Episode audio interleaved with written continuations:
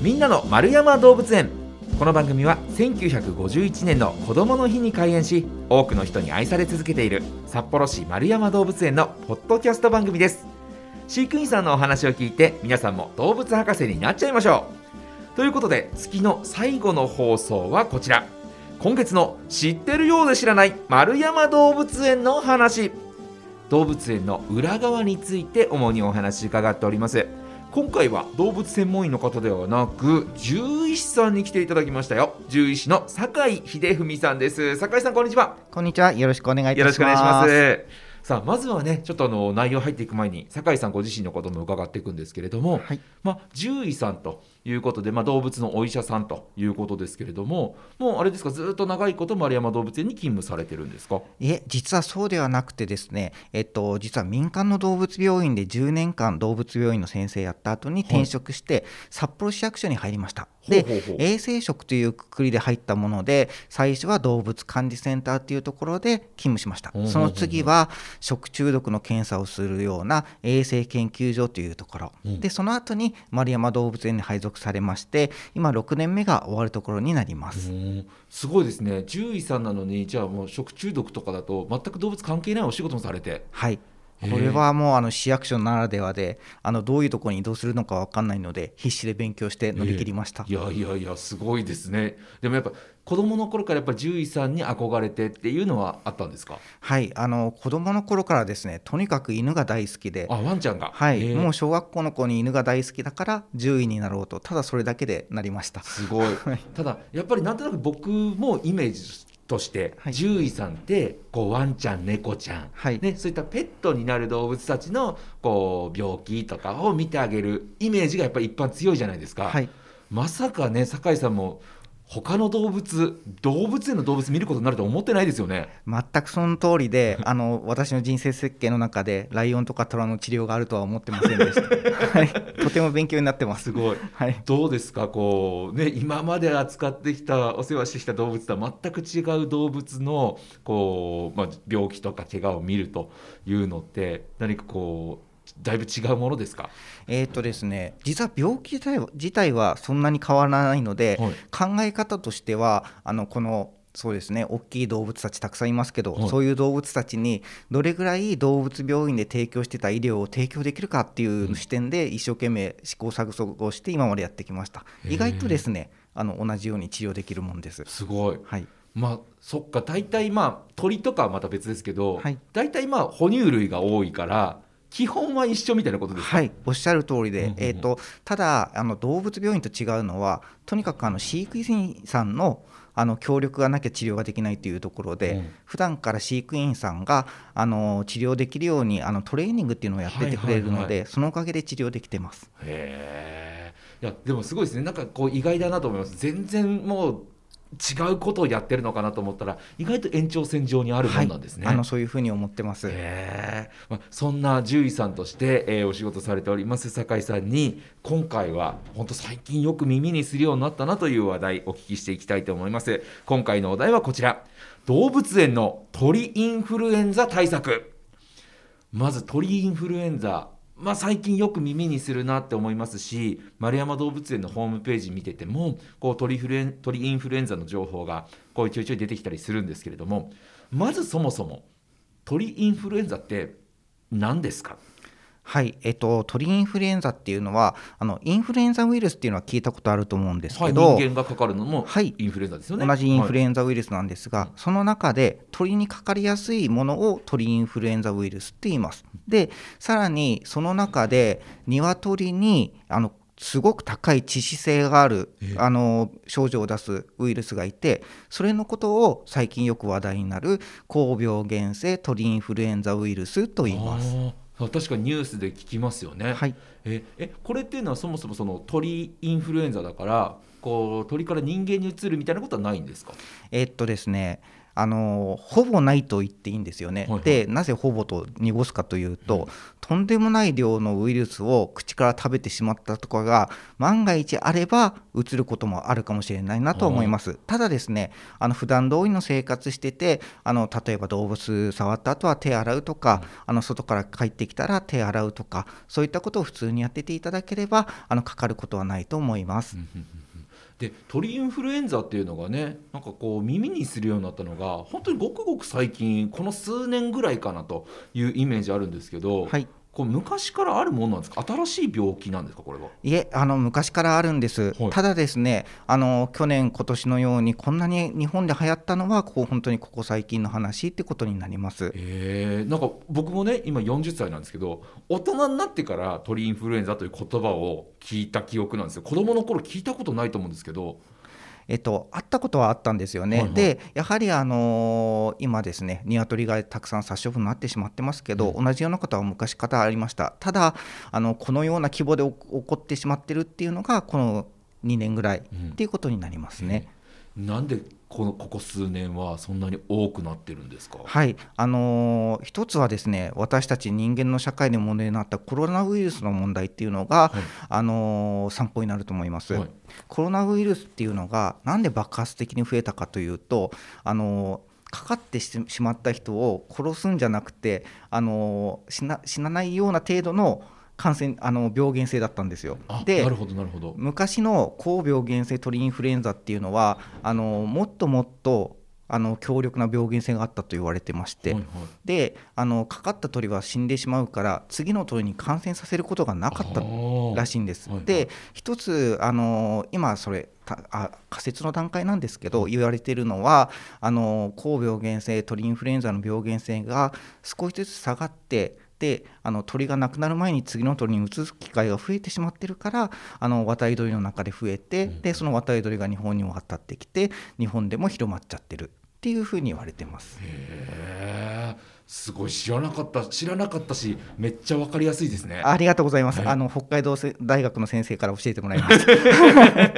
えでもねよくそのコロナウイルスのお話で言うと、この世界中で蔓延しての集団免疫というものができたらもうそれ以降は広がらないとかって言うじゃないですか、はい。この鳥インフル鳥インフルエンザもそういうことであればもうじきなんかこう広がらなくなるみたいなことじゃないんですか？えっと、そうであればいいなとは思うんですけど、こればかりがウイルスはどれぐらいの病原性で推移していくのかは分からないので、今はまだ何も言えない段階なんじゃないかなと、私個人は思ってますうん。ただあの、これだけ出てるのであの、専門家の大学の先生方も研究してくれているので、あのそのうちあの方針というか、どういう傾向になっていくよっていうのは分かっていくんじゃないかなと思ってます。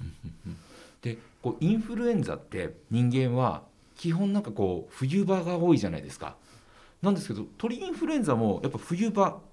にこう蔓延しやすい病気なんですか、えっと、なんで日本ではあの冬、今の時期ですよね、はい。あの秋から春にかけてが流行期になるんですけど、なるかというと、あの渡り鳥の飛来っていうのが、渡り鳥が日本にやってくる時期っていうのが、その時期だからなんですね。っていうのは、もともとあの鳥インフルエンザっていうのは、カモの仲間が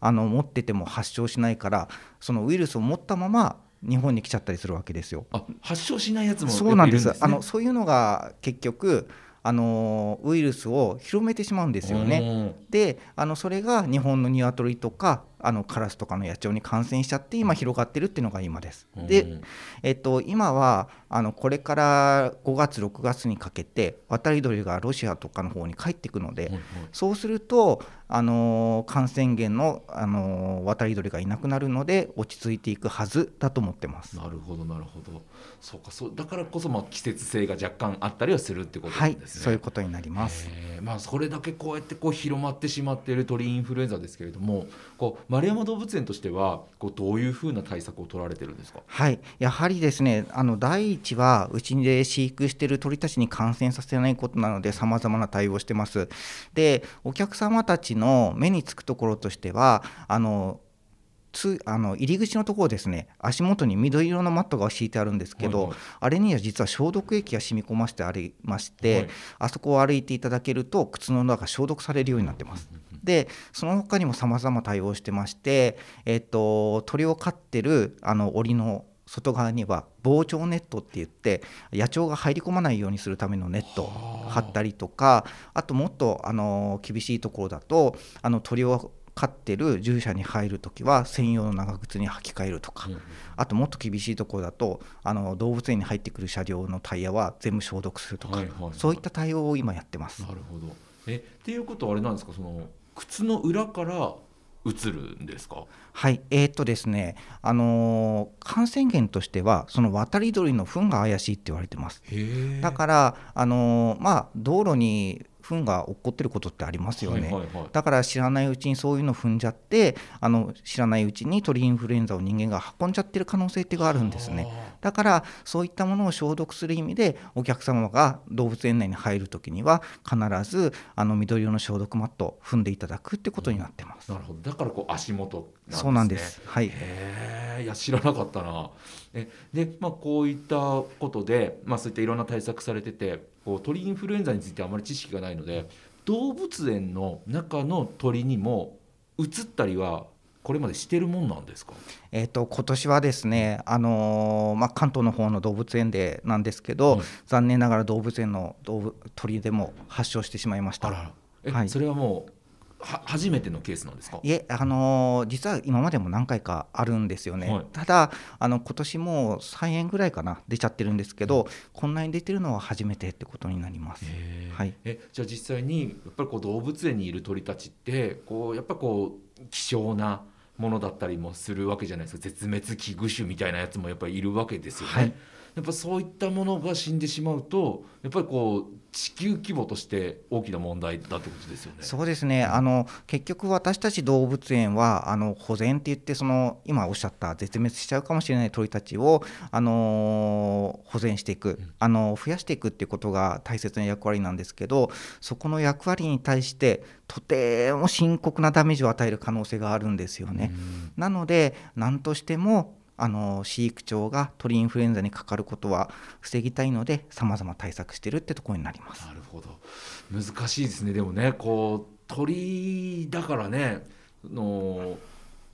人間がねこう入ってこないようにしても鳥は上飛んできちゃいますもんね。その通りです。おっしゃる通りでそこに対する対策っていうのは何もできないんですよね、ね、屋根つけるわけにいかないですもんね。いやそれがですね、うん、頑張ってつけてるところもあるんですよ。そうですか。えっとぜひ丸山動物園に来ていただいたら見ていただきたいんですけどまずあの正門から入ってすぐのところにあるえっと猛禽舎って大足とかシマフクロウがいるところは、はいはい、あのちょっとあの傷んでしまっているところもあるんですけどあの屋根張ってあります。あとあとえっと、フンボルトペンギンがいるところもなんですけど、はい、あのできるだけ上からの鳥の糞が落ちてこないように屋根つけてます。すごい。あのできる限りの対策は考えてやってます。あとあの今そっかって思ったんですけどペンギンにも移る可能性があるとですね、はい、おっしゃる通りです。鳥なので、はい、なるほどなるほど、はい、いやでもそういった対策をこういろいろと重ねてかといってじゃあそのねワクチンみたいなものがあるっていうものでもないんですね。えー、っと実はですねそこ難しい問題がありまして、はい、